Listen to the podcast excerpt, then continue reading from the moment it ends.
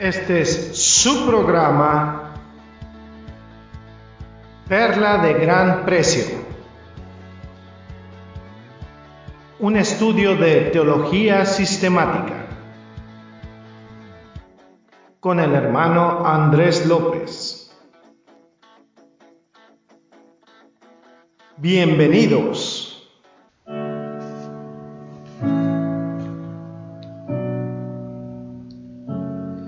¿Qué tal, qué tal, amados redescuchas? Bienvenidos a otra nueva emisión de su programa, nuestro programa Perla de Gran Precio, un estudio de teología sistemática y estamos bien encarrilados y bien contentos de continuar con este estudio que tiene que ver con el reino de Dios, un tema sin duda fundamental, muy importante, unificador de las escrituras y que pues lo vemos como, como una constante en la mayor parte de la escritura este tema del reino, muchas veces muy mal interpretado, muchas veces muy mal entendido, pero siempre muy edificante. Vamos a orar primeramente a nuestro Señor para que nos dé dirección y edificación en este programa. Yo soy su hermano y amigo Andrés López, como siempre, eh, con, muy bendecido de estar aquí compartiendo el tesoro más maravilloso que tiene la humanidad, que es el tesoro de la palabra de Dios, la escritura. Vamos a orar. Gracias bendito Señor, te damos porque nos permites nuevamente revelar estos aspectos tan interesantes de tu palabra, Señor, que es espada dos filos, que es un deleite para nuestros oídos, para nuestras conciencias, para nuestras mentes, para nuestros corazones, Señor. Purifícanos, Padre, perdónanos por las ofensas que hemos proferido contra ti, Señor. Límpianos, manténnos en santidad, manténnos limpios de manos y puros de corazón, amado Dios. Te exaltamos, Padre, bendecimos tu santo nombre por siempre. En Cristo Jesús oramos. Amén. Y amén. Muy bien, pues vamos a continuar y es que la vez anterior nos habíamos quedado en el principio unificador que es el reino, que es muy constante, que es constante en la mayoría de las escrituras de, toda la Biblia, llámese el Antiguo o el Nuevo Testamento. Y este dominio que tiene el reino de Dios, en el que Dios aparece como Rey Supremo, como central y núcleo de todas las cosas eternas y temporales. Es un tema unificador de las escrituras. Hay un pensamiento bien interesante de un teólogo que se llama John Bright que me gustaría para parafrasear para ustedes. Y es que dice que el Antiguo y el Nuevo Testamento se presentan como dos actos únicos o dos actos de un único drama. El primer acto apunta a la conclusión del segundo acto y sin él la obra está incompleta y es insatisfactoria. Sin embargo, el segundo acto debe leerse a la luz del primer acto. De lo contrario, su significado puede pasar por alto. Y es que la obra es en eh, es una en naturaleza, la Biblia es un libro. Si tuviéramos que atribuirle un título en justicia, podríamos llamarlo el libro de la venida del reino de Dios. De hecho, este es el tema central que tiene por todas partes. Y ahí le doy un fin a la paráfrasis de esto, y es que es el libro de la venida del reino de Dios, y ese es el tema unificador. El doctor Bright nos proporciona una palabra que es la palabra venida de Jesucristo. Y es que el reino de Dios ha sido, será, es y siempre, por siempre jamás seguirá siendo. Singularmente podemos esperar una venida del reino de Dios, sin embargo, podemos ver en él características permanentes y eternas. El reino de Dios se puede explicar de esta manera. El Dios eterno trino lo creó, creó el reino y creó Dios dos ciudadanos para este reino, Adán y Eva. Y ellos tendrían que haber tenido dominio sobre él porque les otorgó una mayordomía. Sin embargo, el enemigo los engañó, los sedujo para que quebrantaran la lealtad a Dios, al rey, al soberano, y los provocó para que se rebelaran en contra de dicho creador soberano. Dios intervino con maldiciones que persisten aún hasta el día de hoy desde entonces, Jesucristo ha estado redimiendo a estas personas pecadoras reverdes para eh, restaurarlas como ciudadanos calificados del reino. ahora en este sentido espiritual, más tarde en un sentido de reino terrenal. Y son calificados porque la santidad de Jesucristo es atribuida a quien está perdonado por medio de este reconocimiento de Jesucristo como nuestro único y suficiente Señor y Salvador. Finalmente el enemigo va a ser derrotado para siempre y también el pecado. Y, eso lo vemos en los capítulos 21 y 22 de Apocalipsis y ahí vemos la expresión final y eterna del reino de Dios, donde, donde ese Dios trino del que les hablo va a restaurar el reino con su pureza original, va a eliminar toda la maldición, va a, tener, va a proporcionarnos un cielo nuevo, una tierra nueva y esta, este cielo nuevo y esta tierra nueva se van a convertir en la morada eterna de Dios, la morada eterna del pueblo de Dios también.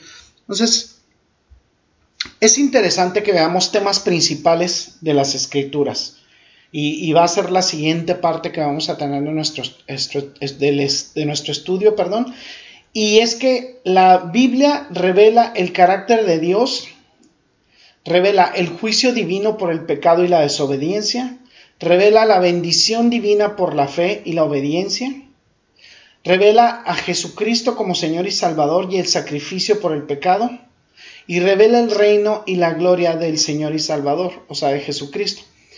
Es decir, la Biblia es una colección de 66 libros inspirados por Dios, reunidos en dos testamentos. El primero, el Antiguo Testamento, que consta de 39 libros, y el siguiente es el Nuevo Testamento, que consta de 27 libros. Los profetas, sacerdotes, reyes y líderes de la nación de Israel escribieron los libros del Antiguo Testamento en hebreo, Ah, con algunos pasajes en arameo, que vemos, por ejemplo, como en el libro de Daniel, por ejemplo. Los apóstoles y sus colegas escribieron los libros del Nuevo Testamento, en griego, en, griego koiné. El Antiguo Testamento recoge los orígenes, la creación del universo, y acaba alrededor de 400 años antes de la venida, de la primera venida de Jesucristo. O sea, es una venida en humildad, en servidumbre, en, sacrificio, y a lo largo del Antiguo Testamento el flujo de la historia discurre en este sentido con periodos históricos. Hay un primer periodo histórico que tiene que ver con la creación del universo. El segundo periodo podemos considerarlo como la caída del hombre, que también es interesante porque también lo vamos a ver en, otro estudio en Espada de dos filos. Vemos también el diluvio del juicio sobre la tierra, ese sería un tercer periodo. Veríamos también lo que son Abraham, el cuarto periodo que sería Abraham, Isaac, Jacob o, Israel y los, los, padres, los patriarcas de la nación escogida. El quinto periodo podría ser considerado la historia de Israel. Eh, y esta historia de Israel se divide en varios, varios periodos. Por ejemplo, tenemos el exilio de, en Egipto, el cual dura 439 años. Posteriormente el éxodo y la deambulación por el desierto que dura 40 años. La conquista de Canaán que dura 7 años. La época de los jueces que dura 350 años. E, el Reino Unido por Saúl, David y Salomón, este periodo que podemos llamarlo de estabilidad de Israel, es 110 años. Vemos posteriormente un reino dividido e inestable, que es la historia de Judá y de Israel, que, era la parte norte llamada Israel, que es un periodo de 359 años, el exilio babilónico, que dura 70 años, y finalmente eh, el regreso y la reconstrucción del territorio de Israel, que dura 140 años. los detalles de esta historia se explican en los 39 libros y pueden dividirse en cinco categorías. Tenemos primeramente los libros de la ley, los cuales son cinco, y abarca desde Génesis hasta Deuteronomio.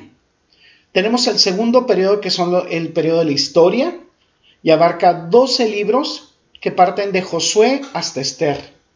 Posteriormente tenemos el periodo, el periodo de la sabiduría, la categoría de sabiduría, y son cinco libros, y lo podemos considerar entre Job y Cantares. Hay otra categoría que se denomina profetas mayores y son cinco libros y va desde Isaías hasta Daniel. Y tenemos el otro periodo que son los profetas menores y abarca esta categoría 12 libros, desde Oseas hasta Malaquías. O sea, la terminación del Antiguo Testamento hay 400 años de silencio.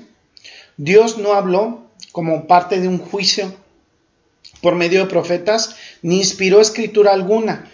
Eh, por ahí tenemos en la Iglesia Católica un libro, un libro apócrifo, le podemos llamar, que es el libro de Macabeos, primera y segunda de Macabeos, y es de estos considerados eh, deuterocanónicos, y este libro no, no, es inspiración divina, es siendo un libro históricamente muy interesante, pero no, o son dos libros históricamente muy interesantes, pero no constituyen parte del canon, del canon bíblico, no son inspirados por el Espíritu Santo.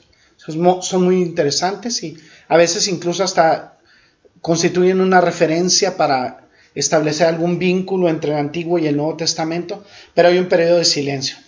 Aparece Juan el Bautista y rompe este silencio cuando llega anunciando el Salvador prometido y que había venido ya para el pueblo de Israel. El Nuevo Testamento posteriormente recoge el resto de la historia desde el nacimiento de Cristo hasta la culminación de toda la historia y el estado eterno final. Entonces tenemos dos testamentos que van desde la creación a la consumación, desde la eternidad pasada hasta la eternidad futura. Mientras los 39 libros del Antiguo Testamento están especializados en la historia de Israel, en la promesa de la venida del Salvador, los 27 del Nuevo Testamento lo hacen en la persona de Jesucristo, de Cristo y el establecimiento de la iglesia de Cristo. Los cuatro evangelios, eh, Mateo, Marcos, Juan y Lucas, recogen su nacimiento, su vida, su muerte, su resurrección y la ascensión de, de Jesucristo. Cada uno de los cuatro, cuatro escritores considera el mayor y más importante acontecimiento de la historia. ¿Cuál es este acontecimiento más importante en la historia de la humanidad? O la venida de Dios hombre, Jesucristo. Cada uno desde una perspectiva diferente. Mateo lo contempla a través de la perspectiva del reino, del reino de Dios. Marcos eh, desde su condición de siervo. Eh, Lucas desde la perspectiva de la humanidad de Jesucristo y Juan desde la perspectiva de la divinidad de Jesucristo. Entonces, eh, el libro de Hechos narra la historia del impacto, la vida, la muerte y la resurrección de Jesucristo, ya eh, considerado por los apóstoles como Señor y Salvador desde su ascensión, la consiguiente venida del Espíritu Santo y el nacimiento de la Iglesia por medio de los primeros años de la predicación del Evangelio por parte de los apóstoles y también de los colegas que estaban alrededor de ellos. Ahora, Hechos recoge el establecimiento de la iglesia en Judea, en Samaria y hasta incluso dentro del imperio romano. Entonces hay 21 epístolas también que acompañan al Nuevo Testamento y que fueron escritas a las iglesias, a individuos para explicar la relevancia de la persona y de la obra de Jesucristo. Estas epístolas son cartas con sus implicaciones para la vida y testimonio hasta que Jesucristo regrese. Nuevo Testamento también acaba con el libro de Apocalipsis que comienza describiendo, describiendo la era presente de la iglesia, la, no solo considerando presente hasta ese momento, sino también un vistazo histórico a los tipos de iglesias que vamos a encontrar y culmina con el retorno de Jesucristo, el retorno de Cristo para establecer su reino terrenal, traer juicio sobre los impíos, traer la gloria y la bendición para los creyentes. Tras este reino milenial de nuestro Señor y Salvador Jesucristo llegará el último juicio, que conducirá a un estado eterno. Todos los creyentes de la historia entran en la gloria eterna suprema preparada para ellos, y todos los impíos son relegados al infierno para ser castigados eternamente. Esta es una parte que indudablemente en la iglesia contemporánea no, no nos gusta insistir porque es la parte incómoda, el decirle a un pecador no arrepentido, a un pecador que no ha reconocido a Jesucristo como su único y suficiente Señor y Salvador, que hay un infierno en el que va a ser castigado y que es un hecho corroborado por la Escritura y enfatizado tremendamente por parte de Jesucristo. No es un tema popular porque vivimos en una época en donde todo se tiene que manejar con pincitas, donde tenemos generaciones de mazapán y generaciones de cristal que no les gusta escuchar la verdad. Pero la verdad es la verdad, aunque nadie la, crea, y una mentira es una mentira, aunque todos la crean. Las, verdades y las mentiras, la verdad y la mentira no son cuestión de consenso. No hay una democratización de las verdades ni una democratización, sí hay una democratización de las mentiras, indudablemente, pero la, verdad no está vinculada a ninguna situación de popularidad ni de consenso. La verdad es simplemente la verdad. Existe la verdad objetiva y absoluta, y esa es la verdad. Para comprender la Biblia tenemos que entender la trayectoria desde la creación hasta la consumación. Es crucial que nosotros mantengamos un enfoque en temas unificadores de las escrituras. Y, este tema unificador, por ejemplo, el reino, lo acabamos, lo acabamos de ver. El único eh, asunto que es constante, que se desarrolla a lo largo de la Biblia, es este, resumidamente. Dios ha escogido crear y reunir un grupo de personas para sí, para su propia gloria, con el fin de que sean los súbditos de su reino eterno, que lo alaben, lo honren y le sirvan para siempre, y por medio de los cuales puede manifestar su sabiduría, su poder, su misericordia, su gracia y su gloria. Ahora, para, con este propósito de juntar los escogidos, Dios debe redimirlos del pecado. La Biblia nos permite eh, contemplar el plan que Dios revela para que esta redención se, lleve a cabo desde su comienzo, desde la eternidad pasada y hasta su final en la eternidad futura. Desarrolla pactos, habla de promesas y habla de épocas. Sin embargo, todos estos son secundarios en el único plan de Dios que es continuo de redención. Hay un solo Dios, la Biblia tiene un solo creador y las escrituras son un solo libro. Hay un solo plan de gracia el cual ha sido recogido desde el inicio por medio de la ejecución y hasta su consumación. Desde la predestinación hasta la, glorificación, la Biblia es la historia de Dios redimiendo a su pueblo elegido para alabanza de su gloria. Cuando vemos estos planes y propósitos redentores de Dios en las Escrituras, vemos un énfasis constante en cinco ideas que podemos eh, capturar aquí. Todo lo que se revela en las páginas del Antiguo Testamento y en el Nuevo Testamento está asociado con cinco categorías y son las siguientes. La primera categoría es el carácter y los atributos de Dios. El segundo carácter que podemos ver es la tragedia del pecado y la desobediencia a las normas santas. El tercer carácter que podemos ver es la bienaventuranza de la fe, la obediencia y las normas de Dios. El cuarto es la necesidad de un Salvador por cuya justicia y sustitución pueden ser perdonados los pecadores. Estos pueden ser declarados justos y transformados para obedecer las normas de Dios. Y el quinto, pues es el fin glorioso, venidero, de la historia redentora en el reino terrenal del Señor y Salvador, y el posterior reinado eterno y la gloria de Dios y de Cristo. Esos son los cinco aspectos. Ahora, mientras leemos la Biblia de principio, a, de principio a fin, podemos relacionar cada porción de las escrituras con estos temas dominantes. Y podemos reconocer que se presenta en el Antiguo Testamento y también esto que se presenta en el Antiguo Testamento puede ser aclarado en el Nuevo Testamento. Es decir, la Biblia se explica por medio de la Biblia. No hay un mecanismo externo que pueda llegar y proporcionar una explicación de la Biblia. Ni hay aspectos que pueden ser no inspirados por el Espíritu Santo que puedan revelar la inspiración del Espíritu Santo.